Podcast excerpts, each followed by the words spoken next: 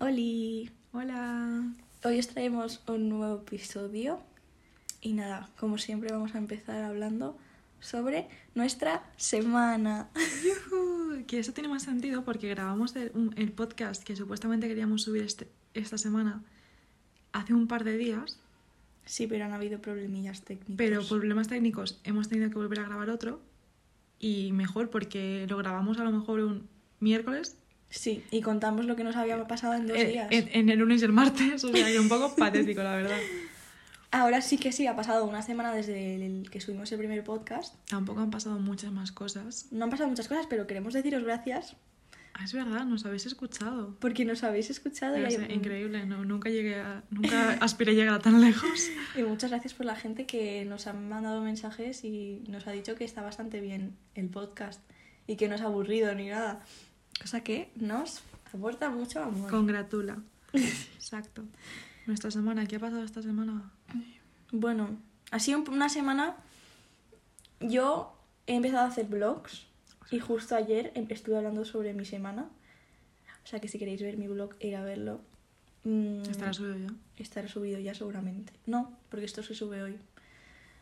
Em, y nada, em, yo por mi parte empecé la semana fatal. Mm, Porque no tenía ni ganas de levantarme de la cama, no tenía ganas de ir ni a clase, no tenía motivación para nada. Llevo como, llevaba dos semanas seguidas yendo al gimnasio, he estado toda la semana sin ir porque no, tenía ganas, no, no- me dolía un montón la cabeza. Yo digo que es por la luna, África me dice que no.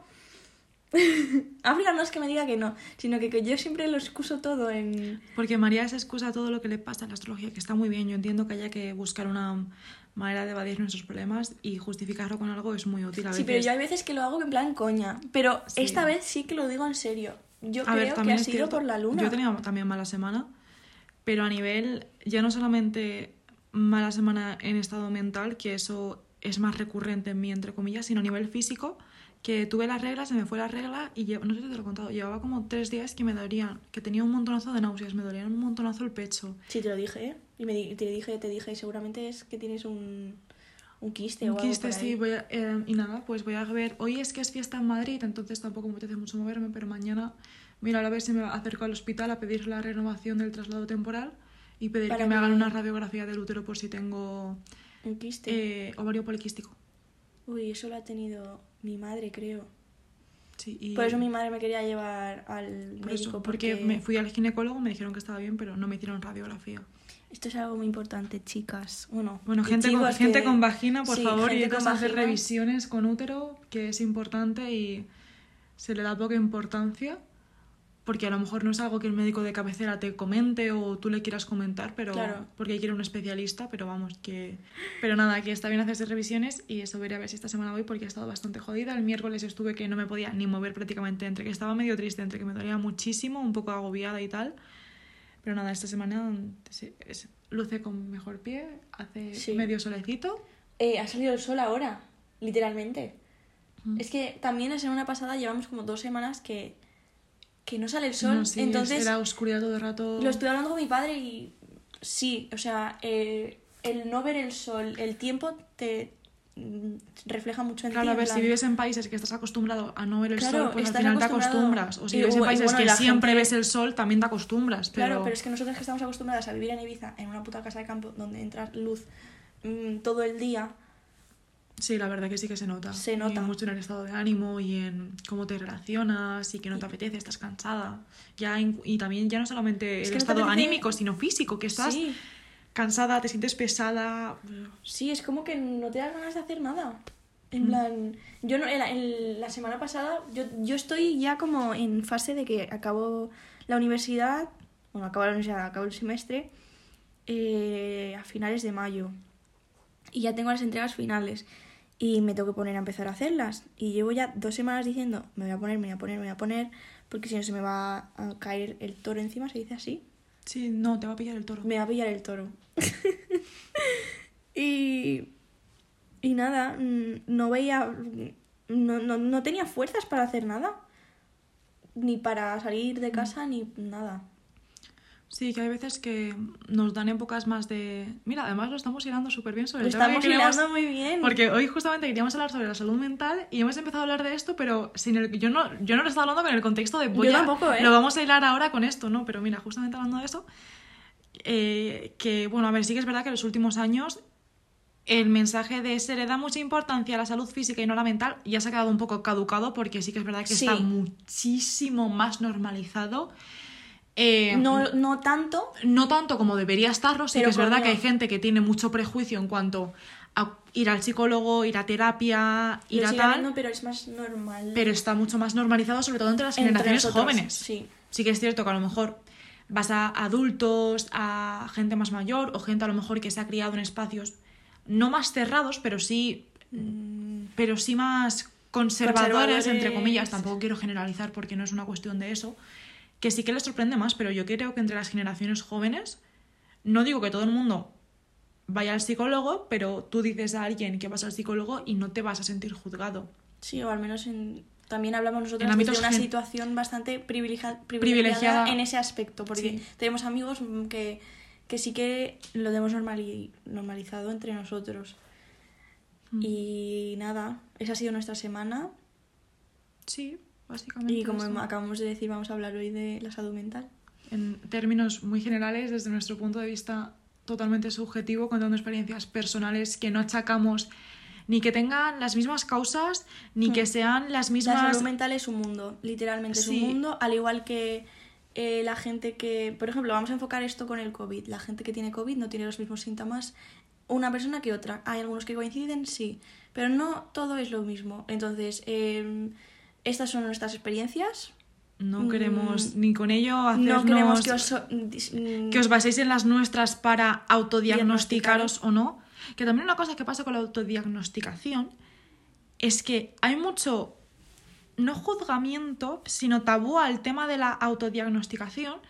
Y yo creo que no todo el mundo tiene ni los recursos ni el conocimiento de poder optar a ir a un especialista a que le diagnostiquen por Sí. situación familiar y muchas veces autodiagnosticarte, no te estoy diciendo que te autodiagnostiques ni un ovario poliquístico, ni un cáncer, Obviamente. ni COVID, ni tal, pero en temas como yo estuve muchos años, yo estuve un par de años antes de ir al psicólogo y que me dijesen, tienes depresión desde hace dos años, yo, en el momento en que a mí me vino, desde mi situación privilegiada de una persona que puedo informarme, que tengo el gusto de poder nacer, de estar en una casa donde puedo informarme, puedo, tengo amigos que me pueden preguntar, puedo conversar, puedo... Tengo muchísimos frentes abiertos con los que yo puedo recibir información. Yo supe que tenía depresión y sí que es verdad que durante mucho tiempo, a lo mejor como no te lo ha validado un, profe- un especialista, no te lo tomas tan en serio. Sí, te sientes menos válida Me respecto a alguien que. No, pero es que tú no tienes depresión. A ti nadie te ha dicho que tienes depresión. Yo tengo depresión. Yo he ido al médico y me ha dicho que tienes depresión. Claro, tú te sientes, dices, hostia, es que a lo mejor es cuento, a lo mejor estoy exagerándolo, a lo mejor con la ansiedad lo mismo. Te da un ataque de ansiedad. A ti nadie te ha dicho que tienes un ataque de ansiedad, pero tú lo sabes. Sí, yo, um, yo lo que decía, yo la, la- de las primeras veces que tuve ansiedad, eh, no conocía qué era la ansiedad. Hasta hace poco no supe que esos episodios, esos primeros episodios eh, eran ansiedad. Y cuando realmente me di cuenta de que tenía ansiedad fue en el instituto, cuando la psicóloga del instituto era Sí, la orientadora. orientadora, también es psicóloga. Oh, bueno, supongo que tendrá unas los- le- lecciones leves de psicología. Cosas que hacen falta, psicólogos Sí. en el instituto. Eh, sí, también. Psicólogos, psicólogos, no... No. No esa señora que que yo me acuerdo que cuando me daban ataques de ansiedad, la señora era la típica de que no sabía cómo tratar a la gente. Y eso es algo muy importante porque yo me acuerdo de hablar esto con una amiga mía que también le pasaba lo mismo que yo, sufría ata- ataques de ansiedad en el instituto y mm, los profesores no están preparados para, para eso. para actuar en respecto a ello ya. Ya no es una cuestión de poner psicólogos en los centros públicos, que ojalá, sino también... Es algo... A Esa- ver, no, no, no, ya no solamente eso. algo, pero no, no, no, a pero- largo plazo... No, no, ni a largo plazo me refiero. No, no, no, simplemente el hecho de que no sería necesario que en centros públicos hubiese psicólogos si las instituciones públicas a niveles generales, ya sean hospitales, ya sean A ver, tuviesen una, una red de cuidado de la salud mental, hmm, sí, funcionable en el sentido de que nosotros venimos, somos en- es- eh, vivimos en Ibiza, en Ibiza cualquier persona que haya ido al psicólogo de la seguridad pública, de la sanidad pública, te van a decir que es la misma psicóloga, porque es la que hay y tienes cita cada tres meses y es una psicóloga que yo con la gente que conozco que ha ido a esa psicóloga no están nada contentos, en plan, poca gente ha salido contenta de ahí. Es que también vamos a ponernos en el papel de esa mujer. No lo digo por, no lo digo por Mm. la gente, pero también lo digo de esa mujer. A lo mejor no llega a ser tan eficiente por la cantidad de gente que recibe. Sí, y te digo que no creo que reciba a tantos, no por ellas, no por ella que Porque haga mejor o peor su trabajo, en ir a la sino porque, social. exacto, es, es muy tedioso es, y es muy agobiante y yo, no lo he vivido desde no el... fui al psicólogo de la seguridad social. Yo paso de esperarme tres meses eh, para ir al psicólogo. Sí. Estoy en una situación privilegiada en la cual me pude permitir eh, ir a uno privado. en un aula privado, aunque fuese un mes o dos, porque no me podía permitir más. Eh, y estoy sobre una situación pues privilegiada en ese aspecto, pero no podía esperar. Hay gente, no sé, gente que no puede esperar eh, tres meses en Tres meses entre... No, y ya no solamente meses en es ir, un mundo entre para una sesión- persona. y entre sesión y sesión. Es que Y yo no lo puedo ver desde la vista de un adulto o un tutor legal, pero imagínate ver a, a- a una persona que quieres, que está sufriendo, que no puedes permitirte ayudarle de manera económica a que vaya a ver un especialista es que y la seguridad social de la que tú pagas impuestos, de la que, de la que dependes, sí que al fin y al cabo la seguridad social que tenemos aquí en España está bastante bien realmente. es, yo me puedo de quejar, las mejores. me puedo de quejar de la situación Solo me quejo de que hay menos de que hay menos especialistas de que hay menos tal al final pues oye todo es quejarse y nos quejamos desde un punto de vista privilegiado Claro. privilegiado pero a niveles estratosféricos pero que tengamos un privilegio no significa que no podamos ser objetivas Claro. objetivamente Somos tenemos un privilegio personas muy empáticas y, y sabemos, ponemos refiero. en la piel de las demás.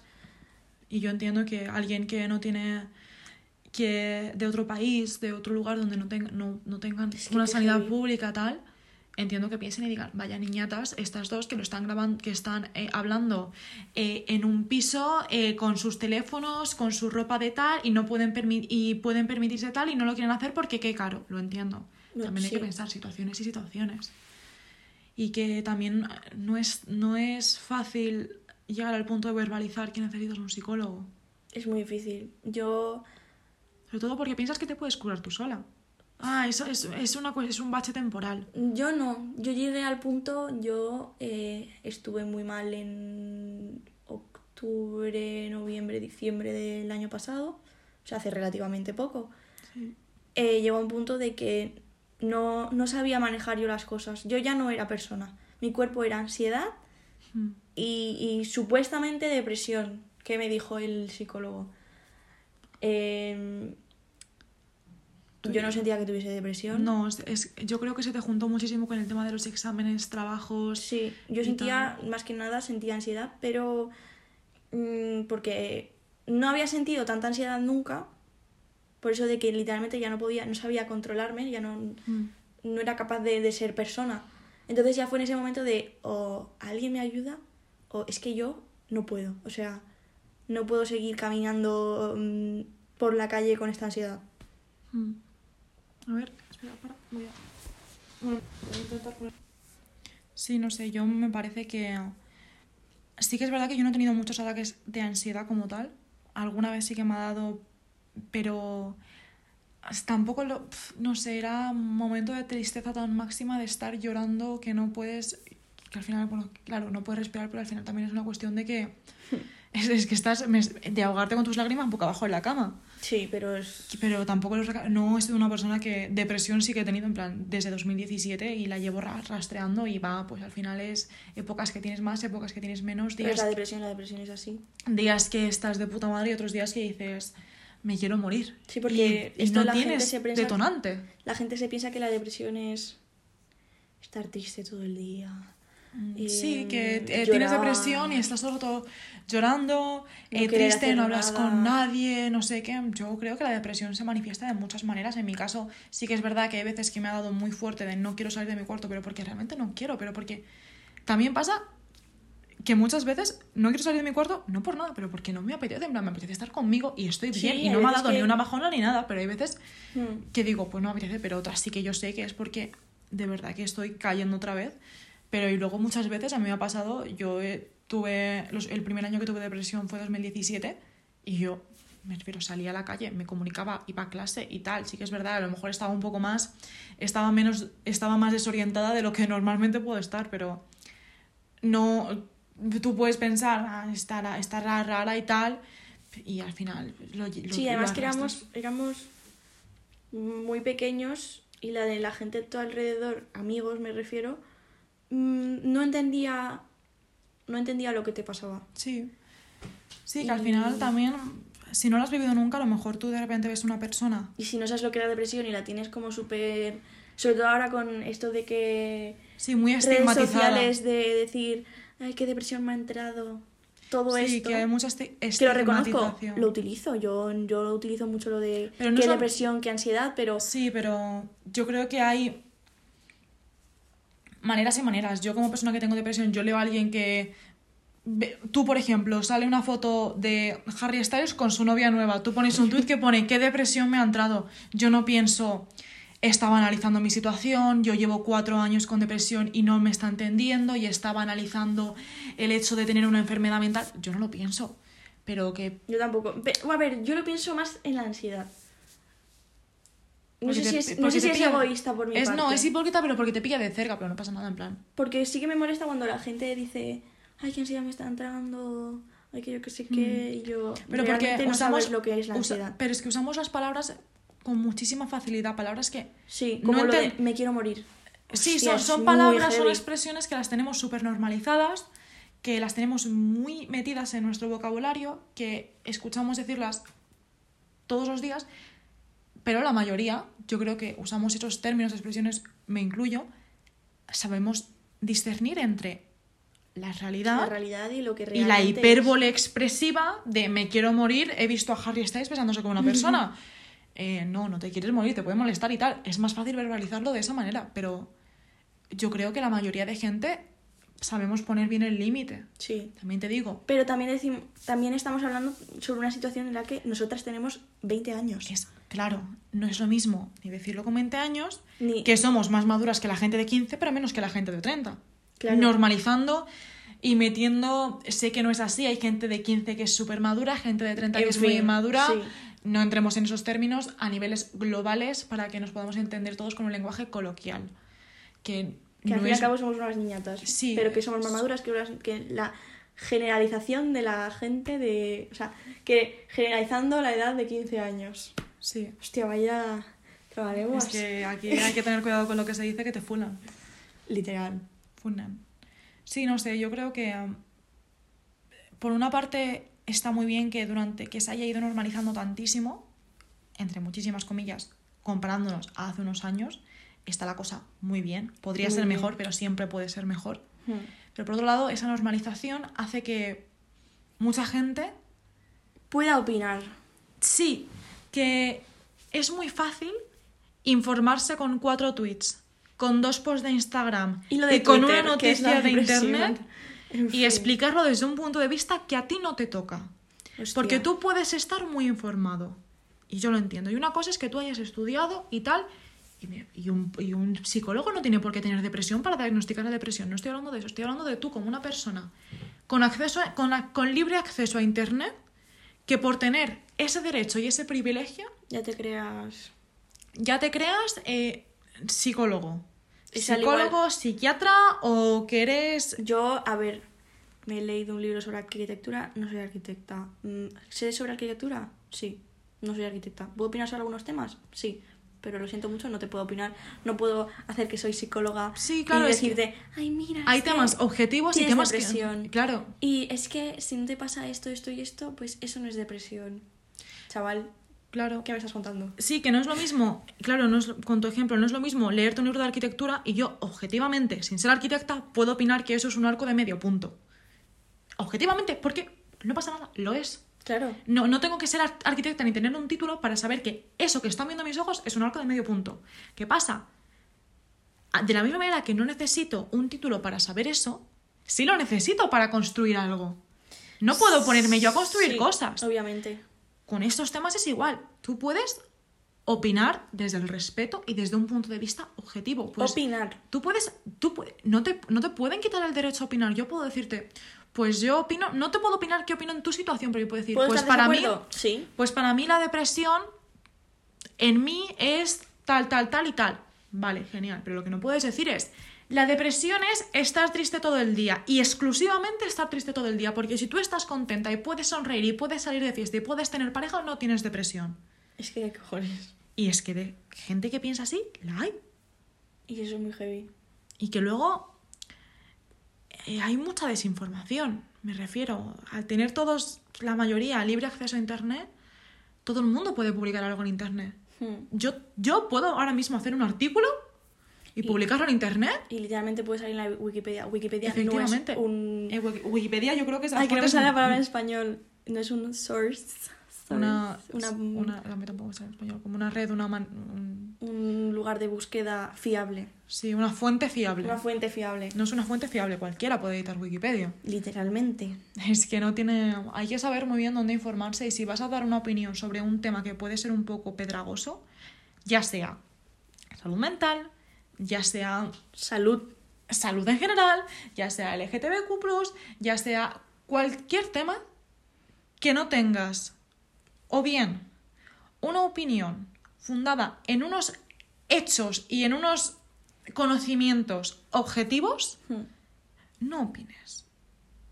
Y menos juzgues. Yo nunca, nunca, es que ni siendo pequeña, nunca he opinado sobre un tema. En el que, Que no no estás sé. informada. Yo lo, lo siento mucho cuando alguien, gente habla sobre cosas que yo no desconozco, me callo, no opino. En mi vida he opinado sobre un tema que no sé de qué hablar, porque eh, no, no tengo, o sea, tengo la información como para poder decirlo. Y aunque tenga una mínima información, necesito saber contrastes. O sea, yo no me puedo centrar solo, por ejemplo, iba a hablar sobre política, pero no me voy a empezar a hablar sobre eso. No me puedo centrar solo, solo en un lado. Si hay diferentes sitios, yo no que me si hay puedo diferentes, centrar- claro, si hay diferentes espectros no te puedes regir No. solamente a uno. No puedo leer uno y ya decir este. Sí, de acuerdo todísimo, Y yo me quedo con este. dejarlos. No. Y sobre todo, me quedo con este y juzgo al resto. Es claro, por no ejemplo, juzgo, pero tiro a mierda al Vamos resto. a poner el comunismo y el capitalismo. Yo no puedo decir. Me he leído leerme el manifiesto comunista de Marx Y decir soy comunista. y el capitalismo es una mierda y no me he informado de la mierda del capitalismo, me he informado de la cara A. ¿Vale? Tú te formas de la cara A, Pero también te tienes que formar de la cara. exacto, y luego hacer una opinión contrastada. Es que también no puedes tener. Uf, estoy, está yendo más allá de la salud. No puedes tener también em, una. Por ejemplo, puedes estar en cosas de acuerdo con el comunismo y puedes estar en cosas de acuerdo con el capitalismo y no estar de acuerdo con la idea global de ni uno ni otro. Puedes tener tu propia opinión. Sí, también lo que pasa es que creo que tenemos muy generalizado que la cara A y la cara B Sean las dos únicas opciones. y sean totalmente cosas contrarias. Sí.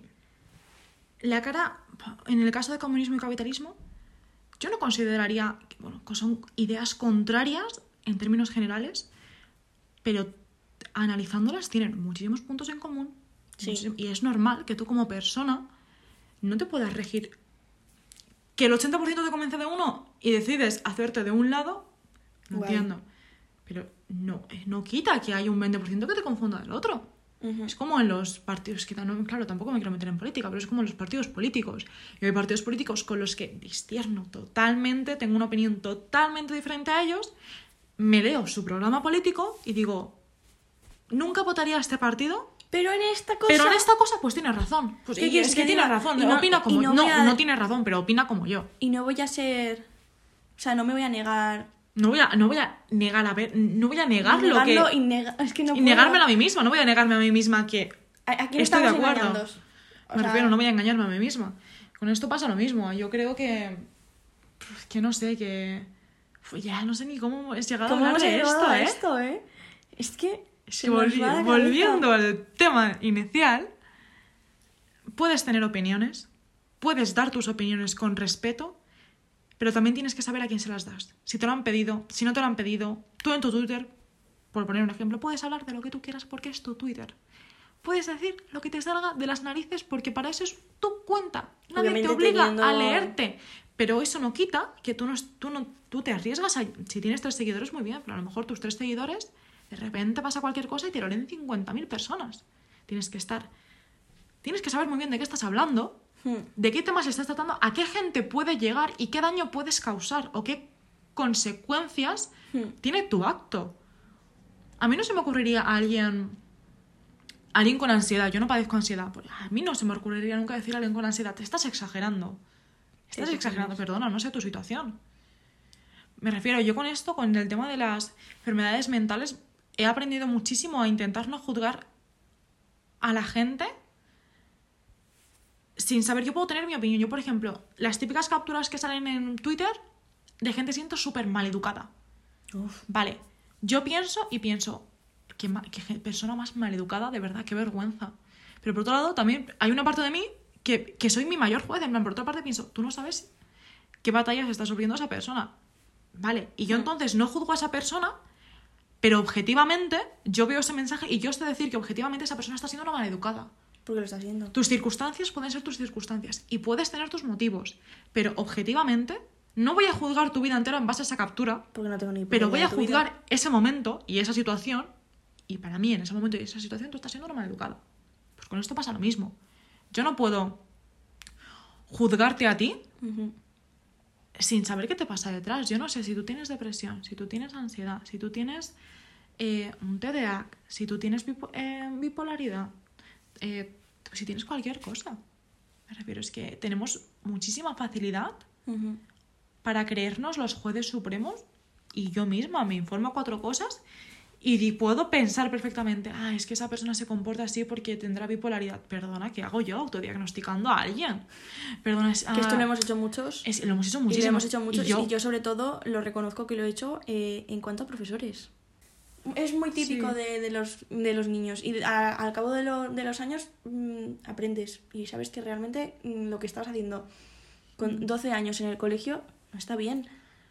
Pero creo que también está bien en el sentido de que Has aprendido de ello. de poder aprender, en plan, poder ser tu propio juez. Yo es lo que digo, yo al final soy la persona que realmente más me corrijo a mí misma. A mí me ha pasado de ir por la calle y pensar, "Puf, qué persona, o pensar, va, qué feo me parece esa persona. Y automáticamente decir, Me ha ¿qué pasado. haces? Me ha pasado. ¿Qué haces opinando tú Me ha pasado. de cómo es esa persona? O "Puf, qué chaqueta. ¿Qué haces juzgando cómo viste a alguien? Pero automáticamente, Me y con pasa esto me pasa lo mismo. Puf, es que seguro que. puf, es que mira, la está así, pero le, le habrá dado ansiedad. ¿Sabes qué, pasa? haces? Que esto, esto es algo que le pasa literalmente a todo el mundo, pero nadie lo llega a verbalizar, ¿sabes? O sea, me refiero, el comportamiento de pensar, eh, hostia, qué chica más fea. Esto, mm, y después pensar, mm, mm, ¿qué cojones estoy haciendo? ¿Por qué, me- por qué he pensado esto? Al igual que pensamientos racistas, que los tenemos todos, porque los tenemos todos. Sí, hay mucho microracismo, hay mucho. xenofobia, hay mucho. Machismo. Hay de todo. Y hay comportamientos que tenemos inculcados. Pues ya será por la sociedad, será por nuestra familia, será por tal, pero los tenemos inculcados. Y hay que saber verlos y combatirlos. todos lo pensamos, pero nunca lo verbalizamos. Mm. Plan, yo creo que es la primera vez que realmente, ahora mismo, que, que reconozco que sí que, que hago eso. Y lo reconozco. Y no, en plan, y, y pienso que lo hace todo el mundo. Yo- Y después hay gente que lo lleva al extremo, que es verbalizarlo. Claro, yo al final también, por otra parte, tú en la seguridad de tu mente te puedes permitir. Es que al fin y al cabo estás tú que sola viviendo estás en- tú contigo misma. En plan, Yo, por ejemplo, puedo opinar, "Pf, ¿qué chaqueta más fea llevas? Puedo pensarlo, pero ¿por qué te tengo que verbalizar? ¿Qué, qué- qué gano yo verbalizándote qué chaqueta más fea tienes si tú no me has pedido tu opinión? ¿Qué gano yo verbalizando a esa persona? Pues estás así porque, est- porque estás depresiva o perdida. ¿Qué gano yo haciendo un comentario que no sé cómo le va a afectar a esa persona? No sé qué está sufriendo esa persona. No sé si es verdad o no, porque yo es algo que se me ha venido a la mente. Yo he visto así. Claro. He hecho cuatro parámetros que he leído en internet que eran los cuatro síntomas de la depresión básicos y de la ansiedad y te acabo de diagnosticar eso. Bling, bling, bling, bling. Es que... Es que es heavy. Eh, yo ahora. No sé. Vale. Yo ahora quería pasar a hablar sobre. nosotras con nuestra salud mental. Hija de puta. Perdón, qué cabrón. Perdón. Qué cabrón. Zorra. Perdón. Em, Empiezas tú. sí, obviamente voy a empezar yo. Em, yo sufro de ansiedad y la sufro desde hace muchos años. Mm, esto lo contamos para que sepáis nuestra... ¿Desde qué ¿Cómo punto de somos vista- nosotras? ¿Y desde qué punto de vista hemos enfocado esto? Y literalmente nos estamos abriendo. Sí. O sea, nos estamos abriendo en canal. Pero es algo que vemos necesario que, que la gente, no que sepa, sino, esto ya es muy típico decir, normalizar, hablar sobre las, sobre tal. Pero también para que nos conozcáis y sepáis de dónde partimos. eh, Nuestras, ideas, nuestras ideas, nuestras reacciones y nuestras opiniones y nuestra manera de ser y de comportarnos para ¿Por que veáis por así? qué somos así, por qué somos personas diferentes, por qué, no nos, por qué nos llevamos bien en base a ser personas tan diferentes, por qué opinamos como opinamos sobre todo lo que hablamos, qué hay detrás de nuestras opiniones, de nuestras inseguridades, de Ujú. para que podáis entender en contexto, si no nos conocéis. Y eso. Y si nos conocéis, para que nos conozcáis más. Em, lo que decía, yo sufro de ansiedad, la sufro desde hace mucho tiempo y como he dicho antes, empecé a ir al psicólogo en noviembre, estuve hasta finales de diciembre yendo, eh, dejé de ir porque no me podía seguir pagándolo. Em, pagaba, mm, puedo hablar de precios de psicólogos, yo pagaba 50 euros al, la sesión de- del psicólogo y estuve pagando mm, cuatro sesiones porque ya no podía pagar más y las tres primeras sesiones o cuatro primeras se- sesiones me las pagó la universidad, cosa que agradezco. En plan, era un- una promoción que había. Em, en, en esos dos meses que estuve yendo al psicólogo, em, aprendí un poco, obviamente necesitaría ir más, obviamente, eh, pero aprendí mm, qué es la ansiedad, porque yo llevaba años sufriéndola, pero realmente no sabía lo que era.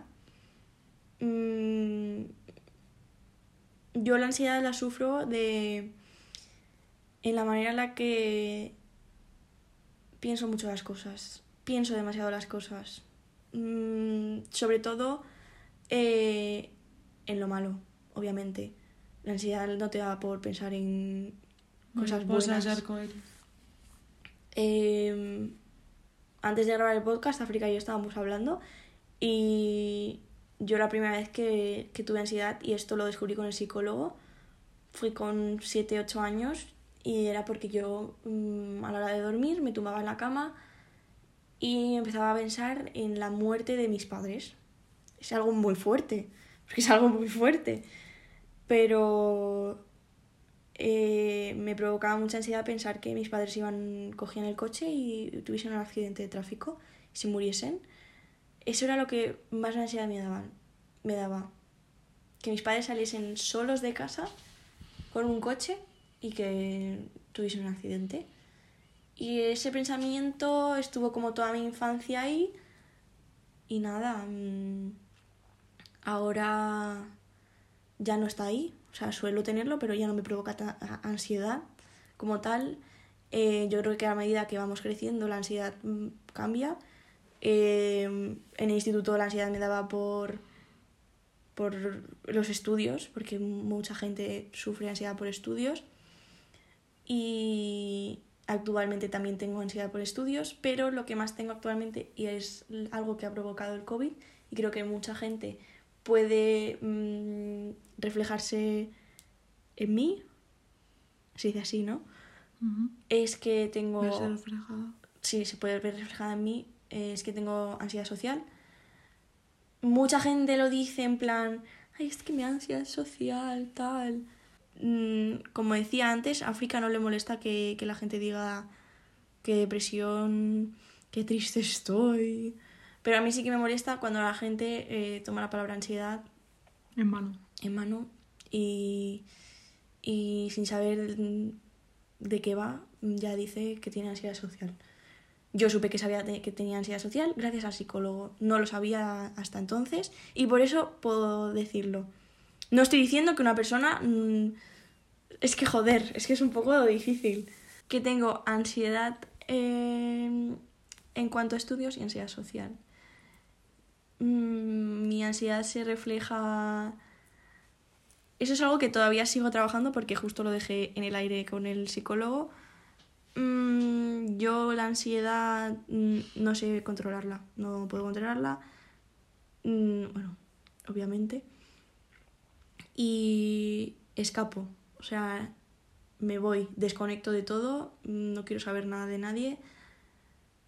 Es algo egoísta por mi parte, pero cuando tengo ansiedad quiero centrarme en mí y, y no puedo no puedo estar recibiendo información de fuera porque soy yo, porque o sea, necesito curarme primero a mí para después seguir por- con mi vida. Y eso, mm, ¿sigo teniendo ansiedad? Sí, me puedo estar tres días seguidos con ansiedad, que no se me para. Como hablábamos al principio del podcast, eh, yo tuve... Me está llamando mi madre. no lo había visto. Como hablábamos al principio del podcast, eh, yo esta semana, a los tres primeros días, he estado tres días con ansiedad y no podía con mi vida. Mm, y es un dolor constante en el pecho, parece que no puedo respirar, parece que no me puedo mover.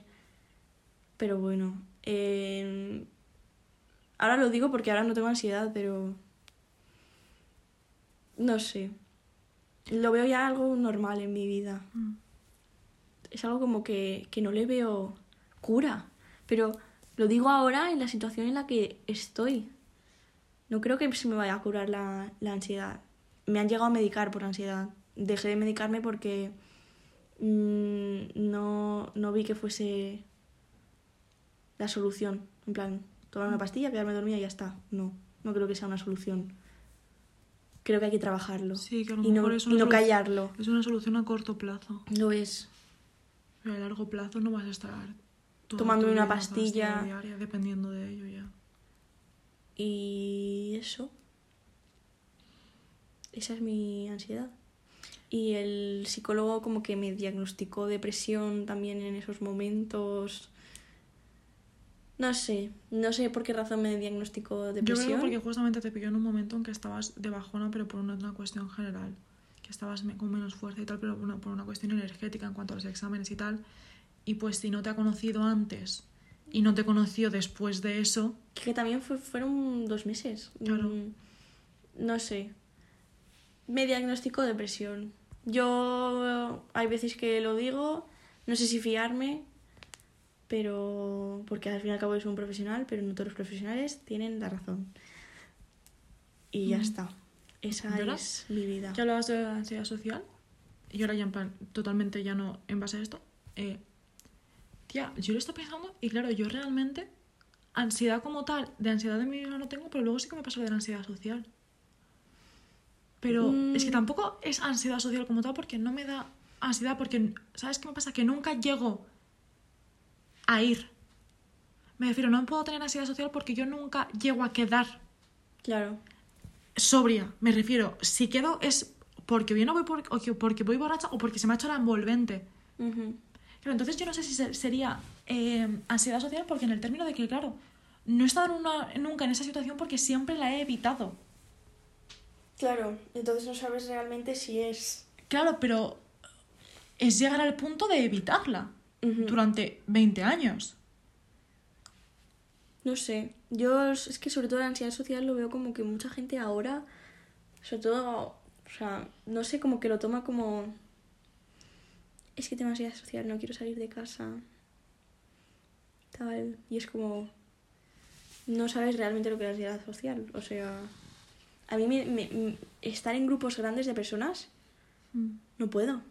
O sea, aparte de que no soy una persona tímida, porque no lo soy, no soy una persona tímida, mm, lo que me provoca esa, entre comillas, timidez cuando estoy con mucha gente, Ujú. realmente no es timidez, es ansiedad social. Es que no, no puedo, en plan, no puedo estar en grupos grandes de personas. No me refiero en conciertos tal, porque esto es algo que al psicólogo le sorprendía. Yo en conciertos estoy súper cómoda, pero porque es un lugar donde Te sientes segura. me siento segura, eh, No estamos todos por algo, juzgada. no voy a ver a esta gente en mi puta vida. Pero cuando estoy en un grupo grande de personas, yo qué sé, pongamos en situación, no hay COVID eh, y estoy conociendo a gente, no puedo. O sea, me callo, me da igual que piensen que soy... mm, Una borde, una antipática. Sí. Vale, hemos tenido que hacer una parada. Porque Sí. África se le han dormido las dos piernas. Y nada. Em, que hablábamos, ansiedad social. Eso. Que mm, sé que la gente, mi primera impresión puede ser de persona tímida, em, maleducada, tal. Y lo sé, y me jode. Lo siento mucho, no puedo. Tengo ansiedad social. Mm. Es algo que estoy trabajando en ello. Pero ahora mismo yo mm, me da igual lo que piense la gente. En realidad no me da igual, pero bueno. Pero hay que creer, hay que decirlo hasta que te hay que decir que, hay que se dice hasta que se cree. Que se crea. Ujú. Hasta que te lo creas. Eso. y nada. Eso es mi historia. Claro, a mí lo que me pasa con la ansiedad y con lo de. Pues no, ansiedad no. Pero con lo de quedar con gente, que yo en mi Instagram reflejo una persona que es totalmente extrovertida. Y claro, la gente cuando. Yo les seguramente ten- habrá dos tipos de personas que tengan, te tengan miedo por como Sí, que les eres, imponga que la. Y gente que ya que te toma por que te coge del brazo directamente. Y ya es como. Sí, exacto.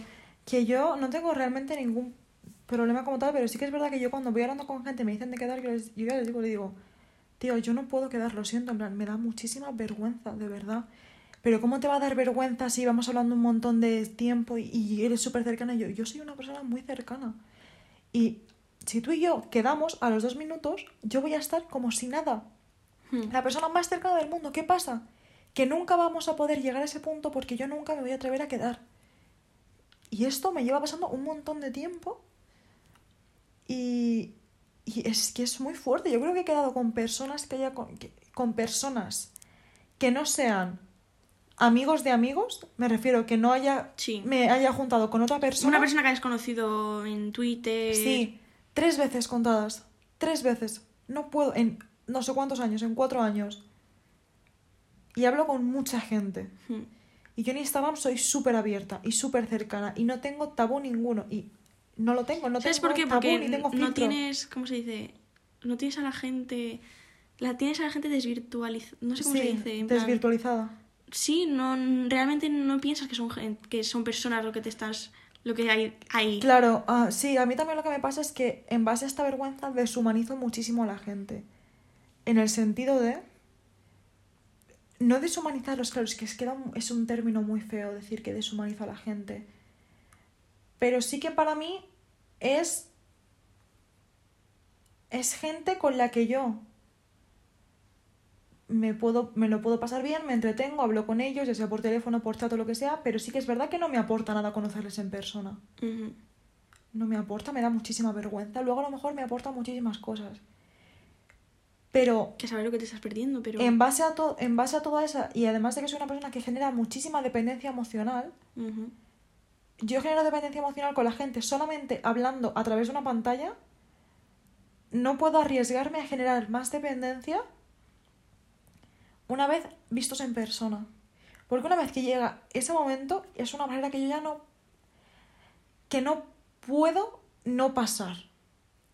Me refiero, yo una vez que hablo con una persona que veo que se preocupa meramente o se interesa meramente en mí, mínimamente, no meramente, yo ya genero esa dependencia que cada día va increciendo e increciendo e increciendo a llegar a puntos de no saber decir que no, eh, no poder verbalizar lo que me pasa ni lo que siento porque digo, como verbalice yo esto, esa persona se va a enfadar y va a salir de mi vida.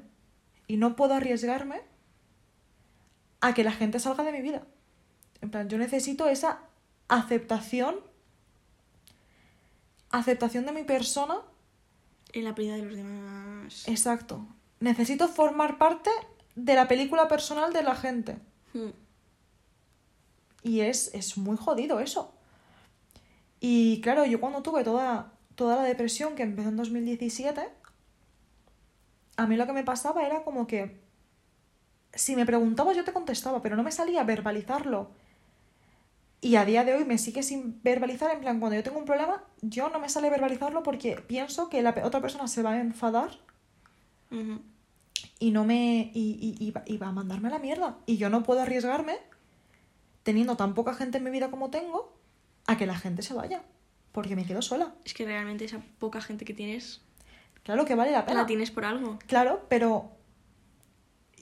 Sí, y parece que así valoro menos a la gente que está, pero no es que sea eso, es que es una cuestión, es una cuestión interior mía que, que hay algo que no está bien ahí. Y pues me pasa muchísimo eso, que tengo lo de la dependencia emocional a la gente a nivel extremo, que me cuesta muchísimo decir que no, pero muchísimo. Ah, Sí. Eh, No es que me cueste, es que no puedo decir que no. Me refiero, tú ahora me preguntas, em, ¿te apetece esto? Pues no, no me apetece, en plan, ¿te apetece comer tal? No me apetece. Pero si es algo un poco, si son cosas importantes o significativas, sí que me cuesta muchísimo. Y o bien tengo que, no puedo decir un no claro. Si no quiero hacerlo y de verdad que no quiero hacerlo, puedo buscar una excusa, puedo decirlo con otras palabras, pero lo que es no, No sabes decir que no. no sé, no puedo. Es que creo que eres una persona que, que realmente nunca, o sea, no, sabes decir no que sé, no. no sé decir que no. Puedo poner excusas, Y puedo es que hasta yo te vuelta. digo, es que hasta yo te digo en plan, África, que yo sé que no quieres. Y yo, plan, pero, dile no, que no. pero no sé qué. Sí, es fatal, no puedo decir que no. En plan, Es tú piensas que la gente se va, la gente Si yo lo sé, no si- se va a enfadar contigo Claro, si porque yo la teoría digas- me la sé, la tengo clarísima, pero no. no, no ¿Sabes lo que pasa? Que, que has intentado alguna vez hacerlo. Me refiero. ¿Has puesto la teoría en práctica alguna vez? ¿De decir que no y que me haya mandado a la mierda? No, no. O sea, de literalmente decir que no. No. Pues en el momento que puedas decir, aunque sea una persona que no, ¿Y que no pase nada? no, no, no, y que no pase nada, y que pase lo que sea. Ah, bueno, ya, claro. En el momento que suceda eso, Claro, pero. es lo que me pasaba a mí. Mm, En el momento que ya dije, no puedo más, no puedo seguir así, es que yo no llego a ninguna parte, tengo que empezar a hacer algo. En el momento que te pones y, y ya mm, eres capaz de, de decir que no, Mm. yo creo que poco a poco es como que Sí, al final. vas cogiendo carrerilla. Sí, vas cogiendo ritmo y al final pues no tienes ningún problema en decirlo. Que además es curioso que me pasa a mí con, cuando soy cero tabús, cero... Me refiero lo que se me pasa por la mente, lo digo. No tengo, Hmm. una persona no muy tengo transparente. soy muy transparente en ese sentido. Pero no, es- no sabes Pero soy muy... Tampoco bien queda, porque si tengo que tal, lo hago, pero como que necesito mucho... Necesito una aprobación constante de la gente a mi alrededor. O de desconocidos en internet. No, yo esto es verdad, dependo muchísimo de la aprobación de desconocidos en internet. Yo, mm, Es, es una mierda, es una mierda, es Cuando jodido y internet- algún día voy a tener un susto. cuando en internet realmente no eres quien eres. Efectivamente. Pero mm, no sé, me pasa eso. Y buah, me he deshilado muchísimo. Yo he venido a hablar de mi depresión. Está África sentada como si fuese En la consulta, el psicólogo. Sí, es que tengo que tener las piernas estiradas porque si no me da un algo. y pues eso, yo en 2017 tuve en septiembre de 2017 mi primera caída a un pozo sin fondo, que además es una sensación horrible porque yo me notaba que, que era que, que, que yo, yo, yo no hacía vida, yo vagaba. Yo vagaba por, Si tú ibas por, por Ibiza, yo vagaba por, por mi espacio, como si por te mi rutina. cogiendo así de la nuca y te llevasen así. Sí, yo simplemente me dejaba hacer, me refiero. Soy una persona que. Y me sigue pasando, lo que pasa es que no. Bueno, al mismo nivel, lo que pasa es que no sé, no era tanto. No había tantas cosas externas que hiciesen que yo estuviese tan mal. Soy una persona que yo, por ejemplo, no tengo pas. A mí, todo me es irrelevante. Me refiero. Tú me dices, ¿hacemos esto? Sí, hacemos esto. Me da igual si se hacen las cosas o si no. Me da exactamente igual si pasa esto o si no. Me da totalmente todo igual, me refiero. Y he llegado a un punto que yo creo que la depresión lo que hace en mí es eso, es que me da absoluta... Tienes un botón ahora mismo que puedes elegir si morirte o vivir. Eliges si pulsarlo o no. A mí es que me da igual. Me da igual pulsarlo que no pulsarlo. Me, da, me es totalmente irrelevante. Si me tengo que morir, me muero. Si tengo que vivir, pues Pues vivo. vivo. Es, que, es que me da exactamente igual. No tengo ninguna. no tengo ningún objetivo a corto plazo, no tengo ningún objetivo a largo plazo que me importe lo suficiente. Ahora, por ejemplo, me estoy practicando selectividad. No la hago, es que me da igual. Es que me da igual hacerla que no hacerla. Hmm. Si hago yo algo es por tener entretenimiento durante un mes, tener algo que hacer durante un mes. Hacer esto, bueno, bueno, bueno, tengo durante un par de esto estoy entretenida. Es totalmente vagar, es durante cuatro años estar vagando Y lo malo que hace esto es que no te tomas realmente en serio las cosas. Claro, no, es que ya no, no es que me las tome ya en serio, no, es que para mí es como que es simplemente un, un trámite. Es un trámite entre lo que está pasando ahora y lo que va a pasar luego, que es exactamente la nada. Es indiferencia máxima hacia el mundo, hacia los estímulos externos que hay a mi alrededor. Es una sensación constante de, ya no tristeza, porque no siempre estoy triste, pero sí Indiferencia. indiferencia máxima y me genera más tristeza, por así decirlo, eso, Sí, porque que problemas que puedo tener porque, joder, es, un- es una putada sentir que te da igual. da igual vivir. Que es un sentido de que yo, que justamente se lo he comentado a María antes, he tenido eh, cuatro intentos, lo digo así como súper normal, ¿vale? Son cosas graves, son cosas que no hay que No estamos aquí. no estamos aquí ni fomentando, obviamente, ni fomentando nada ni nada, pero como te puedo comentar que ayer me comí unas patatas, también te comento que he tenido cuatro intentos de suicidio. Me acuerdo que el primero fue en 2017 y yo la sensación que tenía era, lo además hice con pastillas, me tomé una caja de pastillas, no voy a decir cuáles son, no vaya a ser que la gente se No ideas. nada. Me tomé una caja de pastillas. Entonces mi sensación en el momento era, si hacen algo, que hagan algo. Y si no, pues, Pues no. nada. Si no hacen nada, pues no hacen nada, ya lo intentaré otra vez. Pero era como indiferencia máxima de estar tomándolas y pensar, "Pf, pues ya está. Pero ni tristeza, ni pena, ni nada. Luego, al final sí que es cierto que las vomité porque me empecé a pensar que dije, madre mía, yo, mis hermanos me ven en este momento y les desgracio. En plan, mi pensamiento directo fue, a mis hermanos pequeños yo les desgracio la vida. Entonces, bueno, yo las vomité, vale y tal. Luego tenía, luego eh, me corté durante un tiempo, son marcas muy leves, se lo he dicho antes a María, no se ven, tengo la piel, y además tengo la piel que cicatriza súper bien. Solamente en verano a lo mejor con el sol se ve un poco, pero que puede ser un raspazo Mm. con una rama. Yo lo hacía porque era la sensación de que durante el tiempo en que yo lo hacía estaba entretenida. ¿Qué cojones? Era una cuestión de estoy entretenida, tengo algo que hacer, tengo un estímulo directo, un estímulo No directo. lo hacías por el. Porque hay gente que lo hacía por el dolor. Yo por el dolor de qué, si a mí me da mucha cosa la sangre, yo la veía y decía, uy, uy, uy, qué mal, qué mal. Pero era como, estoy entretenida, me entretengo, tengo algo que hacer. Y en mi mente era como que yo para mí estaba llamando, tenía mi atención, yo llamaba mi atención, era mi manera de llamar mi atención. Ni siquiera la de la Porque gente a mi obviamente- alrededor porque la gente no lo sabía. Claro, Tú te obviamente acabas tú de no enterar ibas por ahora, después de cuatro años, que no era una cuestión de llamar la atención, era una cuestión de llamar mi atención. Tener estímulos para mí, tener un motivo por el que estar presente ahora mismo. Mi motivo para estar presente ahora mismo es acabar, acabar lo que estoy haciendo. Hostia, cojo. Uf. Y es una sensación muy angustiosa. Y las otras veces que, me- que, tú- que he tenido con lo de las pastillas y tal, era la misma sensación, la sensación de estar muy jodida en un pozo que no... que era, es una caída constante y que tú ves la luz, tienes la luz de unas escaleras, pero es que no tienes ganas de... Dices, ¿para qué? Yo tenía la sensación de estar en un pozo y decir, ¿para qué voy a subir? Me refiero, si no me espera, no hay nada No hay nada que me valga la pena Hmm. que me espera ahí fuera. Era esa sensación, y es una sensación muy mala, yo no se la recomiendo a nadie, es una sensación horrible, sobre todo muy egoísta, porque yo pensaba y decía, yo tengo gente que me quiere, soy una privilegiada, tengo gente que me quiere, Hmm. tengo una familia que me quiere, tengo amigos a mi alrededor, tengo gente que se preocupa por mí, tengo... Tengo, te- tengo una casa, tengo un techo, tengo comida, tengo dinero. Es que soy una... No puedo quejarme de nada. No puedo quejarme de nada. Y sin embargo, claro, yo me martirizaba mucho diciendo no tienes derecho a sentirte como te sientes. Y eso es una mierda. Claro, eso iba a decir Porque, porque... joder, pues es que yo estoy así, yo me siento como una mierda. Y me jode. Y yo era mi propia jueza, porque nadie sabía lo que me pasaba. Entonces era mi propia jueza y era mi propio, era mi propio martirio de. Tía, no te puedes sentir así, eres una. Hay gente que está muy jodida. Y tú estás triste y ni siquiera sabes por qué. Tú estás, que no estás, y no sabes el por qué. Y sobre todo era muy duro cuando yo se lo contaba a mis padres, ellos me preguntaban ¿por qué? Y yo les decía, es que yo no lo sé, no, te- no, te- no, no es que no te lo diga, Hmm. porque no quiero decírtelo, es porque no lo sé. Me pasa lo mismo con la ansiedad. Hay veces que realmente no lo sabes. Claro, yo no, yo no lo sabía, yo era como, no lo sé, si yo sé que me queréis, yo sé que tengo gente que me quiere a mi alrededor, que soy una... Pero no sé por qué estoy así. Me refiero, tú ahora me preguntas, ¿por qué no eres feliz?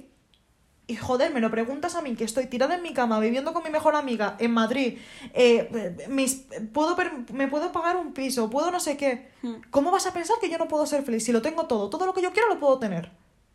Tengo a mis padres a una llamada de teléfono, tengo a mi familia que me quiere, tengo amigos que me quieren. No se te ocurra pensar, ¿y esta tía qué tiene si lo tiene todo? Y, es, y para mí es una putada el no saber el por qué. Y que, que luego la gente, claro, me pregunta la peña y yo, pues que no, yo te lo diré. Eh, la gente con la que he hecho terapia y tal, pues yo es que no, no es que no te lo quiera decir, es que no lo sé. Para mí es indiferente. Y me acuerdo que me preguntaban, pero para ti, ¿qué es estar aquí ahora hablando conmigo? Porque si has dado el paso es por algo. Yo le digo, no, no, no. Yo no he dado ningún... A mí exactamente me da igual estar contigo hablando que si eres tú, que si eres mi padre, que si eres mi madre, que si eres mi amiga, que si eres quien era, un desconocido, me da igual. Yo no te lo cuento a ti porque me des más confianza o porque Hmm. sea un espacio Porque libre de que me sabes lo que juzgues. me pasa. No, no, no, yo te lo cuento a ti porque me estás preguntando. A mí cualquier persona me pregunta y yo no tengo ninguna Hmm. si yo me sé la respuesta, yo no tengo ningún problema en decírtelo. ¿Eres feliz? No. Vale, ¿por qué? Ah, eso no te lo puedo decir. Te puedo decir que no sé feliz porque sé la respuesta a esa pregunta. Porque, porque- Pero yo no sé la respuesta a por el por qué. Pero a mí sí me... Yo es lo que le decía, le digo, yo te lo cuento a ti porque tú me estás preguntando. Pero tampoco quiero que pienses que me estoy abriendo a ti en especial. No, yo me abro a quien me... Yo no tengo que abrirme, yo soy un libro abierto. A mí si me preguntas te contesto. Pero no me va a salir decírtelo de la nada. Con eso me pasaba, que es la sensación de... Es muy angustioso no saber explicar por qué y pensar que la gente se siente culpable. Prefiero, yo no creo que yo no creo que la gente a mí tampoco quiero echarme toda la culpa de una situación porque al final yo tengo mi culpa y gente a mi alrededor tiene la culpa, pero no por lo que ellos hayan hecho, sino por cómo yo lo he interpretado. Que al final los actos de la gente pues nos afectan, obviamente. A mí hay actos de peña que me han afectado, pero no voy a decir, me intenté suicidar porque me dijiste mm, tonta. Pues no, me refiero, es al final es una es- hay que hacer un baremo global. Pero no sé, yo realmente animo a toda la gente que tenga depresión y tal, no solamente a buscar un especialista, que también, pero que no te sientas mal si no te sientes ayudada o ayudado.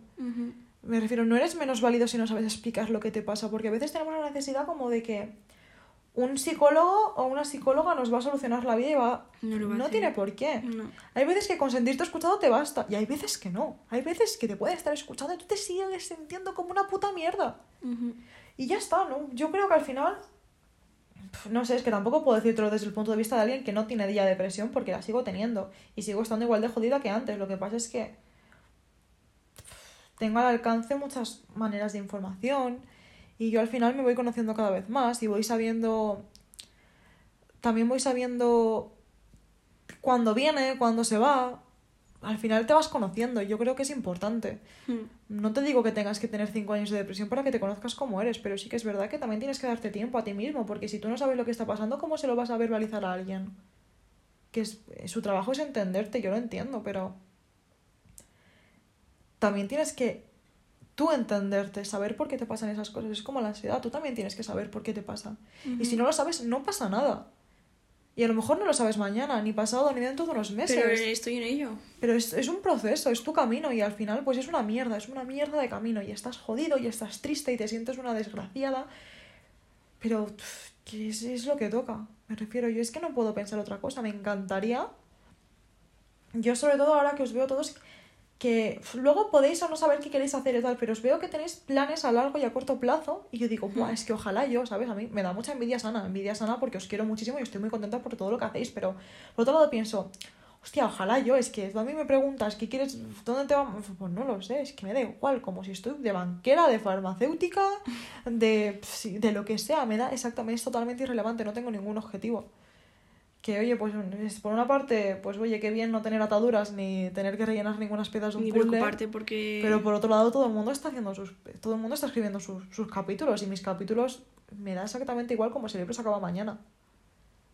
Que al final todos. Sí, nadie, nadie tiene escrita la palabra fin en su libro, pero sí que saben por dónde quieren que tire el final, ¿sabes? Hmm. La peña más o menos tiene orientada, sabiendo que puede haber altibajos o no, pero más o menos piensan que tal. A mí me da igual, a mí es como si el libro se arranca mañana de cuajo, ¿sabes? Es totalmente, no tengo ningún final pensado, no tengo ningunos personajes que quiero que se queden, que quiero que no, es, me da totalmente irrelevante. Obviamente tengo gente en mi vida que si se va me parte el alma, me jodería muchísimo, pero egoístamente pienso que a lo mejor es como excusas todo el rato. Si se van, pues yo ya tengo la oportunidad para poder seguir estando triste. Es de puta madre. ¿Se va esta persona de mi vida? Tengo una, tengo una excusa para poder seguir estando triste. Ah, no, no, yo es que ahora mismo tengo depresión, pero sé por qué es. Es porque se ha ido esta persona de mi vida. No, guapa, llevas con depresión cuatro años y esto es Esto otra es- más. Sí. Esto no es nada, tú no Se te tienes depresión por esto, se te ha juntado, se te ha ido sumando, guapa, no intentes justificarte con esto. Y pues eso, que yo hay que darle importancia mucho a la salud mental y repetimos lo del principio, no sois menos válidos porque alguien os haya o no diagnosticado algo. Escuchaos, eh, informaros también vosotros por las ramas que podéis. Tenemos muchísima información al alcance de nuestras manos. Contrastadla bien. Preguntad sin compromiso a la gente de vuestro alrededor. Eh, hay veces que es mucho más fácil preguntar a gente detrás de una pantalla. Hacedlo también. Preguntad. Sí, porque... No os dejéis, no os quedéis con la primera respuesta, pero tened gente que pas... buscad gente que también le pase lo mismo. A lo mejor os sentís más acompañados, acompañadas. A lo mejor os sentís, no sé, Hmm. que está bien no sentirse un bicho raro. Sí, está bien que alguien te comprenda. Sí. Iba a hablar sobre Harry. Habla sobre Harry, que te sientes comprendida por Harry. No, me refiero, yo como he vivido toda mi infancia, o sea, infancia, sí, adolescencia, eh, muy, entre comillas, incomprendida. En plan, no tenía a nadie que fuese... Ay, qué susto. que, que es otro audio que he hecho. Ah, sí.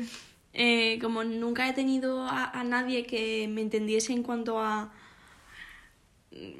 mm, One Direction, Harry y tal, entonces era como que siempre he estado súper callada, no sé, y, y- y cuando... Y incluso hoy en día cuando encuentro a alguien que le gusta lo mismo que a mí es como, hostias, qué guay, me hace muchísima ilusión. Y, y al igual que, iba a decir, al igual que con la gente con ansiedad, qué ilusión me hace conocer a alguien con ansiedad. Hay gente Sí. que pasa por lo mismo. Sí. Sí, porque mm, Que no te sientes sola, que como a tu alrededor no hay gente que le pase lo mismo, pues a veces parece que eres un bicho raro. Yo, yo entiendo que en plan te... Sí, te... Te relaje. sí, es como que no estoy sola. Sí. Que sé que hay más gente, pero para al menos lo, lo, lo estoy... Tienes gente cerca a tu alrededor. Sí. Y eso, Y nada, gente, que os cuidéis mucho, que es muy importante. Que aunque penséis que no, siempre va a haber alguien que quiera escucharos. Si no, nosotros os queremos escuchar. Y como nosotros hay mucha gente. Y no estás solo, ni sola, ni sole. no, yo al final es encontrar tu. Encontrarte a ti. Empezar a buscarte.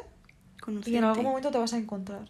No te digo que sea mañana, ni en un mes, ni en un año, pero tú en algún momento te vas a encontrar y te va a flipar lo que encuentras. O sea que disfruta del camino porque es largo, va... es largo, va a haber muchas piedras, va a haber muchas curvas, pero ya verás que el resultado merece la pena.